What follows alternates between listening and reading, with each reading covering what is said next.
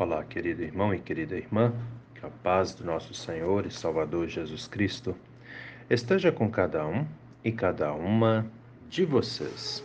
Amém? Hoje é terça-feira, dia 28 de março. Vamos meditar na palavra? As palavras das senhas diárias para hoje trazem do Antigo Testamento o Salmo 103, versículo 14 onde o salmista diz assim: Ele conhece a nossa estrutura e sabe que somos pó. E do Novo Testamento, as senhas diárias trazem para hoje a segunda carta aos Coríntios, capítulo 4, versículo 10, onde o apóstolo Paulo diz assim: Levamos sempre no corpo o morrer de Jesus para que também a vida dele se manifeste em nosso corpo. Querido irmão e querida irmã que me ouve nesse dia, você que me ouve é uma pessoa orgulhosa? De repente agora vocês vão pensar, mas orgulhoso como assim, pastor? Né? Orgulhoso, é. Você traz em si aquele sentimento de orgulho que muitas vezes te faz pensar: eu sou o bom, eu sou a boa, eu sou melhor do que essa pessoa, eu sou melhor do que aquela pessoa. Você já teve esse tipo de pensamento ou você tem esse tipo de pensamento? Como é que é isso para você? Tem muitas pessoas que são orgulhosas, né? O mundo em que nós vivemos é cheio de pessoas que são orgulhosas, né? Que se acham melhores do que as outras, mais importantes do que as outras, mais merecedoras do que as outras. De fato, se a gente parar para pensar, de certa forma, vai ter pessoas que são mais merecedoras de certas coisas do que outras. Por exemplo, a pessoa que se esforça para conseguir vencer na vida, né? A pessoa que se esforça, que foi lá, lutou, batalhou, estudou, se preparou, né? É óbvio que ela é merecedora da sua vitória. Afinal de contas, ela lutou para isso, né? Vai ser merecedora, sim. Concordo tranquilamente com isso e plenamente com isso também, né? Mas não é essa a questão aqui, não. Estou falando de orgulho. Estou falando daquele sentimento que muitas pessoas têm de se acharem melhores do que as outras mais importantes, mais merecedoras, que tem que ser o tempo todo ali, é, como é que eu posso dizer isso, é, bajuladas, né, por outras pessoas que, que são as donas da razão. Estou falando desse tipo de pessoa. Você é assim? Espero que não, né? Espero que não. Mesmo que de repente, se tem alguém aí desse jeito, que age assim e está me ouvindo, mesmo que de repente a pessoa pense, mas quem esse pastor pensa que é para falar? Espero que não, né? pois é. A questão, queridos, queridas, é que vamos trazer esse sentimento aí, esse pensamento, essa forma de ser para nós, tá bem? Imagine que nós sejamos assim. Imagine que você que me ouve é assim, né? Imaginem que eu seja assim. Esse tipo de pensamento ou essa forma de ver as coisas, de agir também, de ser, na verdade, né? É algo que algumas vezes ou muitas vezes pode causar mágoa em outras pessoas. porque a pessoa orgulhosa ela magoa muito facilmente outras pessoas. Talvez vocês nunca tenham, nunca tenham parado para pensar nisso, mas é verdade.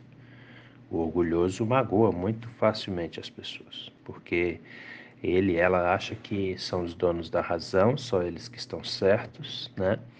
E muitas vezes eles ficam falando do que fazem, de como agem, de como são, né? E que os outros têm que seguir os seus pensamentos, sua forma de ver as coisas. E não é assim que a vida funciona. É, a gente pode falar, a gente pode expressar a nossa forma de ver as coisas, o nosso pensamento, mas a pessoa só vai seguir se ela quiser, né? Ninguém é obrigado. Ninguém é obrigado. Ah, e quando eu disse que é melhor para nós que não sejamos assim, é porque esse tipo de pensamento, essa forma de ver a vida, nos afasta de Deus. Muito, muito, porque a pessoa orgulhosa, ela geralmente não confia em Deus. Ela confia nela. E nós confiarmos em nós mesmos pode nos ajudar um pouco, não é sempre, pode nos ajudar um pouco nas questões aqui da Terra, aqui desse mundo, mas não nas questões vindouras, do futuro, nem com relação à nossa vida eterna, nem com relação à nossa salvação, né? Uh -uh. A pessoa orgulhosa, ela corre o risco de não ser orgulhosa apenas com os seres humanos. Ela corre o risco de ser orgulhosa também com Deus. E aí complica um pouco mais aquilo que já não está muito bom, né? Precisamos cuidar. Precisamos observar. Olha para a tua vida. Olha para dentro de você. Nós, sem Deus, somos nada. E essa frase ela incomoda muito os orgulhosos. Porque os orgulhosos vão dizer: não, não, não. Eu sou isso, eu sou aquilo, porque eu fiz, porque eu me preparei, porque eu tá, tá, tá. Pois é. Mas vai chegar o dia que nós não estaremos mais aqui. E as nossas conquistas, o que nós fomos, o que fizemos, tudo isso vai virar passado. E aí começa uma nova fase, né? A fase que diz respeito à vida eterna. E muitas pessoas, por causa do orgulho, perdem a vida eterna com Deus. É difícil. Olha lá, vamos para a Bíblia.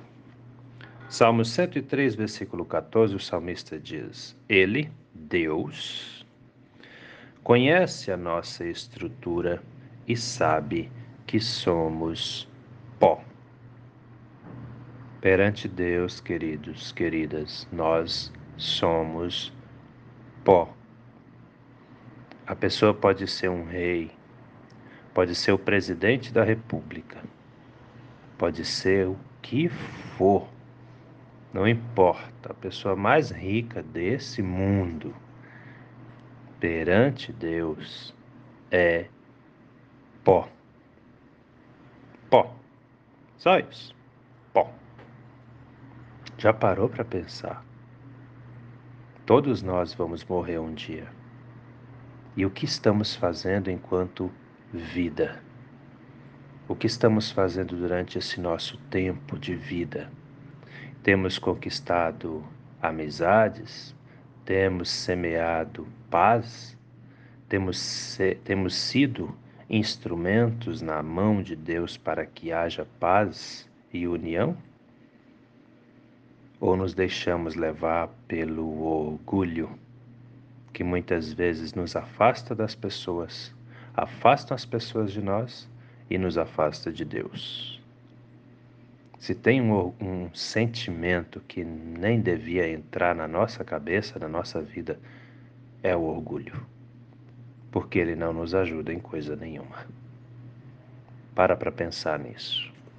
E aí vem o apóstolo Paulo na segunda carta aos Coríntios, capítulo 4, versículo 10, e vai dizer: Levamos sempre no nosso corpo o morrer de Jesus, para que também a vida dele se manifeste em nosso corpo. Parece um, uma palavra confusa, né? mas na verdade é bem simples. O que, que Paulo está falando aqui? Nós devemos levar em nosso corpo morrer de Jesus, lembrando que Jesus, ele falava que o reino dele não é desse mundo. Jesus era morto para esse mundo aqui, extremamente vivo para o mundo celestial. E é isso que Paulo está dizendo. Levemos em nosso corpo, em nossa vida, o morrer de Jesus para o mundo, para que possamos estar mortos para o mundo mas vivos para Deus. O que é ser morto para o mundo? É não se deixar levar pelas influências, pelas tentações, pelo jeito errado, humano de pensar e de ver as coisas, mas que possamos sempre pensar a partir daquilo que Deus espera de nós. Isso é levar em nosso corpo o morrer de Jesus. E outra coisa, Jesus morreu pelo quê? Pelo bem da humanidade. E ele nos ensinou: ame o teu próximo. Que possamos agir sempre em amor ao próximo. Entendem? É isso que Paulo está dizendo aqui. Para quê? Olha lá, ele explica. Para que também a vida dele, ou seja, a vida de Jesus, se manifeste em nosso corpo, em nosso agir. Eu já falei várias vezes, o cristão, a cristã é uma pessoa diferente, né? Os cristãos são diferentes. Nós agimos, ou pelo menos tentamos agir, da maneira que Cristo determinou, ensinou e espera que hajamos.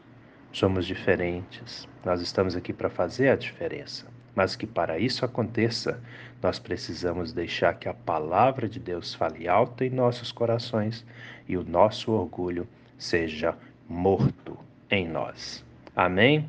Pensa nisso com carinho, meu irmão. Pensa nisso com carinho, minha irmã, porque essa palavra é para mim, é para você, é para todos nós. Que o amor de Cristo, que o amor de Deus esteja presente fortemente na sua, na minha, na nossa vida e que o orgulho esteja bem longe de todos e todas nós. Vamos orar? Deus eterno e todo-poderoso, muito obrigado, Senhor, por mais essa noite que passou em que pudemos descansar, protegidos e protegidas pelo Senhor. Obrigado por mais esse dia que recebemos das Suas mãos, que é uma nova oportunidade de estarmos em comunhão com o Senhor e com o nosso próximo. Assim, meu Deus, entregamos as nossas vidas a Ti e te pedimos, Pai amado, se Tu conosco a cada instante. Abençoa, meu Deus, as pessoas enfermas que estão em tratamentos em casa, que estão internadas em hospitais, aquelas que estão em recuperação de cirurgias, as enlutadas. Esteja, meu Deus, com cada pessoa que de uma forma ou de outra acaba sofrendo aqui. Que todos e todas nós sintamos a Sua presença gloriosa de Pai, a Sua mão carinhosa e renovadora sobre todos e todas nós também. Abençoa, meu Deus, a nossa casa, cada membro de nossas famílias, que sejamos sempre uma família unida que vive em paz. Derrama a luz do Seu Espírito Santo sobre nossa família de modo que todos nós sintamos a Sua presença gloriosa de Pai e vivamos unidos e unidas como filhos e filhas do Senhor.